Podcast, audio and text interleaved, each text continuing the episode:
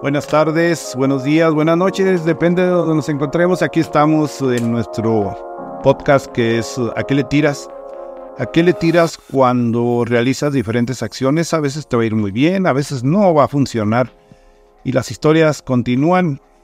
Hoy tenemos una historia que a mí en lo personal me pareció anecdótica, perdón, me pareció muy interesante porque pues es la historia de una mujer con su hija y su hijo que se atrevieron a jugar al tráfico de personas. Pero se atrevieron sin saber en la bronca que se metían. Y que todo empieza en la Ciudad de México, donde Michelle se sube a un avión. Y cuando sube al avión de Aeroméxico, bueno, pues en el asiento contiguo, o enseguida, como lo quieran llamar, se sentó una mujer con su hijo, una mujer con acento sudamericano, que luego se vino a dar cuenta que era colombiana. Esta colombiana de nombre, que le pondremos María, para no enredar mucho las cosas, María y para no, porque ahora María vive en Estados Unidos. Ya adelantamos el desenlace, no, no, pero déjenles cuento la historia. María dice, eh, ceñito, vamos para, para México para Chihuahua, vamos a vacacionar, andamos de vacaciones. Incluso cuando Michelle las vio, dijo, pues sí, van de vacaciones. Eh, según quien nos relata toda la historia, esta eh, Michelle les creyó que andaban de vacaciones porque venían con ropa de, de playa, venían desde Cancún, habían hecho su su estadía temporal para cambio de vuelo en la Ciudad de México, porque ya ven que de Cancún a la Ciudad de México, pues es normalmente el cambio, porque no hay vuelos directos a Cancún normalmente. Entonces, en esa fecha que fue hace, en el 2023, pues eh, habían cambiado de vuelo y ahí venía Michelle y, y empieza a platicar con las personas. Curiosa Michelle, una mujer que se dedica a grabar programas de tipo comercial para promover productos de diferentes empresas. Entonces se interesó y, y, platicaron durante todo el trayecto del vuelo de Ciudad de México a la ciudad de Chihuahua. Eh, y en ese trayecto, al llegar a la ciudad de Chihuahua, la, la mujer colombiana este también le presenta a Michelle a su cuñada, su cuñada Paola, y bueno, pues el niño que traían con ellos, eh, con ellas, y, aparte venía eh, ahí este el esposo también, y venían todos juntos. Y ya cuando llegaron al aeropuerto, eh, a Michelle le sorprendió mucho que que al llegar al retén donde revisan el origen, pues los retuvieron. Finalmente los dejaron pasar, pero a Paola, que venía junto con Michelle, no le dijeron nada, la dejaron pasar. Y pues es que le estaban revisando sus pasaportes, la, la retención migratoria o revisión migratoria en el aeropuerto de la ciudad de Chihuahua. Lo revisó, pasaron finalmente. Al salir del aeropuerto de la ciudad de Chihuahua, pues los colombianos se hicieron un lado, dijeron, nosotros aquí vamos a esperar. Aquí esperamos, señito, le dijeron. Y, y Michelle ya la estaba esperando su hijo y su hija, su hija Fernanda, su hijo Jorge, eh, menor de edad, entonces la están esperando. Y se suben a su vehículo.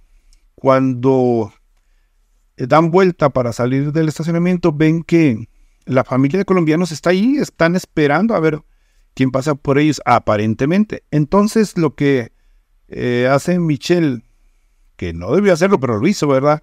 Es se acerca dice, ¿qué sucede? Ya vienen por ustedes, ¿los podemos seguir en algo? Y la familia colombiana le contestó, no, ceñito, mire, es que va a venir un Uber por nosotros, pero no llega. Y a esta respuesta, Michelle les dice, ok, vamos a esperar a que vengan por ustedes, si no, pues los podemos dar un ride. En eso estaban cuando llegó un vehículo tipo Versa, del color y las placas que les habían dicho que era el Uber que los iba a recoger. Pero de pronto se dan cuenta que dentro del vehículo no viene solo una persona, el, el operador del Uber. Vienen dos personas y vienen armadas, portan armas largas y, y entonces eh, ante esta situación la familia pues se asusta, la familia colombiana y Michelle y su, sus hijos dicen, oiga no, no se puede ir allí, véngase con nosotros, la suben a su vehículo para llevárselos para evitar que, porque aquello parecía más que un Uber, una atención, un servicio, era un secuestro, era un secuestro a, la familia colombiana. Entonces, eh, eh, se los llevan directamente al, al, centro de la ciudad de Chihuahua y eh, como en este caso Michelle tenía que ir con el médico, con sus hijos y, atender algunas situaciones, les dijo, bueno, aquí los dejamos en el OXO para que ustedes eh, los, puedan comprar tiempo aire, para que puedan hablar a su familia Colombia. Ya para entonces, y en el trayecto, la familia colombiana le había contado a Michelle y a sus hijos que eh, en realidad la apariencia de turistas era falsa, que era una fachada, que habían estado efectivamente unos días en Cancún con visa de turistas, pero que en realidad su objetivo era llegar a Estados Unidos, era cruzar de manera ilegal a Estados Unidos. Ante esta situación, les dijeron, bueno, pues eh, para que contacten a su pollero, a su coyote, como usted le quiera llamar, un traficante de personas, pues aquí lo eh, compren tiempo aire en esta tienda de conveniencia y ya los, los uh, pues, eh, abren a su coyote, a su familia, reporten que están bien, etc. Lo cierto es, dice Michelle, que fuimos y volvimos, ella con sus hijos, eh, relatan y cuando vuelven, la familia sigue allí. ¿Qué había pasado? No les habían vendido tiempo aire, no traían dinero mexicano, no, este, no podían comunicarse con su familia, no sabían cómo operar. Entonces, ya eh, Fernanda, la hija de, de Michelle, se mete a la tienda y les pide que él, eh, les compra tiempo aire, se los proporciona y ya empiezan a comunicarse. Eh, otra vez los dejan ahí en la tienda de conveniencia, les dicen busquen dónde quedarse. en este caso, Michelle y sus hijos tenían que hospedarse también en, en algún lugar porque al siguiente día todavía tenían cosas que hacer. Y eh, cuando vuelven por la tarde se los encuentran otra vez a, los, a la familia colombiana eh, que seguían ahí sin saber qué hacer. Ante esta situación y en algo que suena ilógico y sin medir el riesgo de que ya las habían rescatado de, de presuntos traficantes de personas, de un secuestro posible. Y ahora eh, Michelle y sus hijos los subieron otra vez al vehículo a, la familia colombiana, que era, insisto, un hombre, dos mujeres y un niño, y se los llevaron a rentar un Airbnb. Rentaron ese Airbnb y ahí los hospedaron. Y cosa contradictoria, mientras la familia colombiana estaba en el Airbnb, la familia Michelle durmió en la camioneta que traían. ¿Por qué? Porque no cabían en el Airbnb. Y ya se les había acabado también el dinero y ya nomás tenían lo suficiente para, para viajar a Ciudad Juárez, que era su destino final también.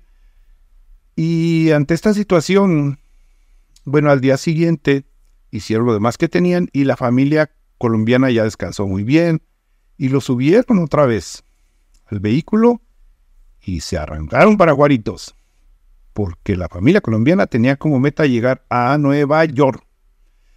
Eh, ahora, ¿qué pasa? Pues subirlos y traerlos o llevarlos a Ciudad Juárez parece simple, pero hay un retén en el kilómetro eh, casi 30, casi de, bueno, más adelante del kilómetro 30 de Ciudad Juárez a Chihuahua, hay un retén. Hay un retén, prácticamente son 60 kilómetros de Ciudad Juárez a, a ese retén. Es un retén militar y en ese retén militar llegaron. Cuando llegan al retén, el primer militar que los atendió les dijo, pasen a revisión. Y al circular la revisión y sin medir las consecuencias, Michelle, que manejaba el vehículo, se siguió de frente sin, llegar, sin entrar al punto de revisión que hay en el kilómetro de Guarretén militar.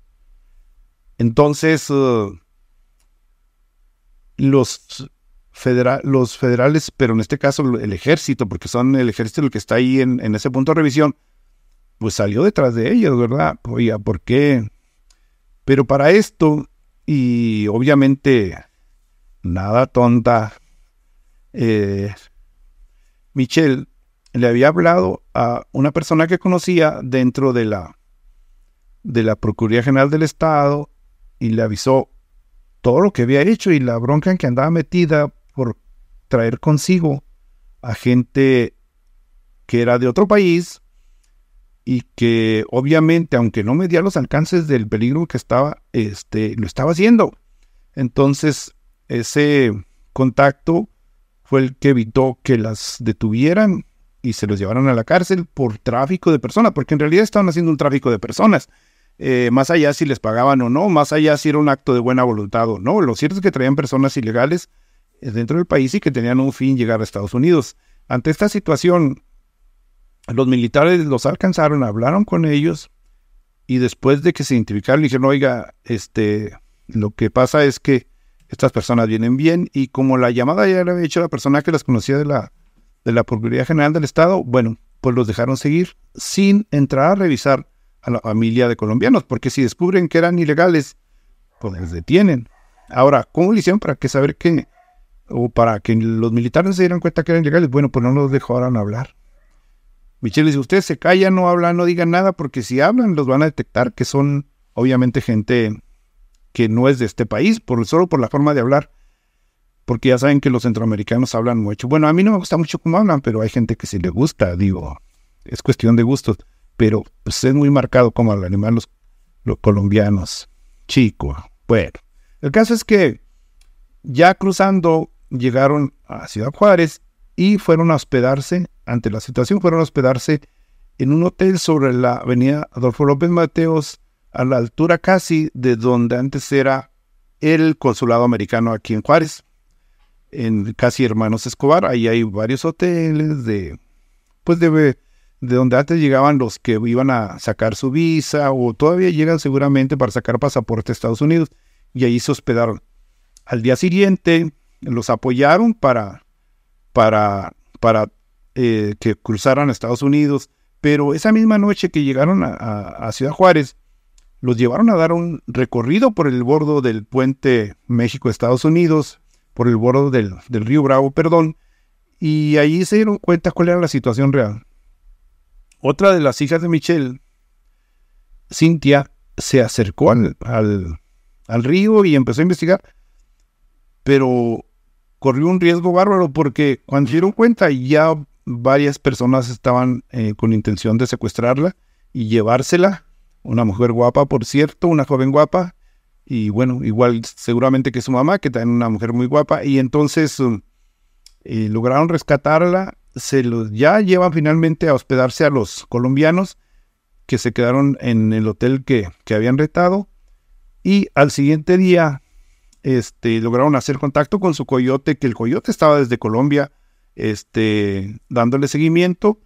Eh, para no hacer la historia tan larga, eh, a los cuatro días, estos colombianos, después de cruzar por, por Anapra, después de que les dijeron por dónde, que hubo un contacto que los llevó y todo, cuatro días después hablaron, le hablaron a Michelle y dijeron, Ceñito, estamos detenidos. ¿Cómo que los detuvieron? Sí, estaban detenidos. El, la mamá del, del, niño de aproximadamente 10 años de un niño que era más o menos de la edad del, de Jorge, el hijo de, de Michelle.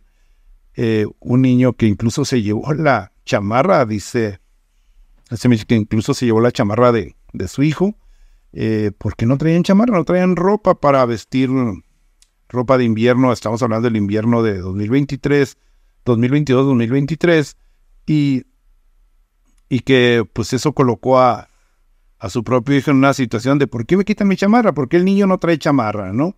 La pregunta clásica de un niño de 9, 10 años.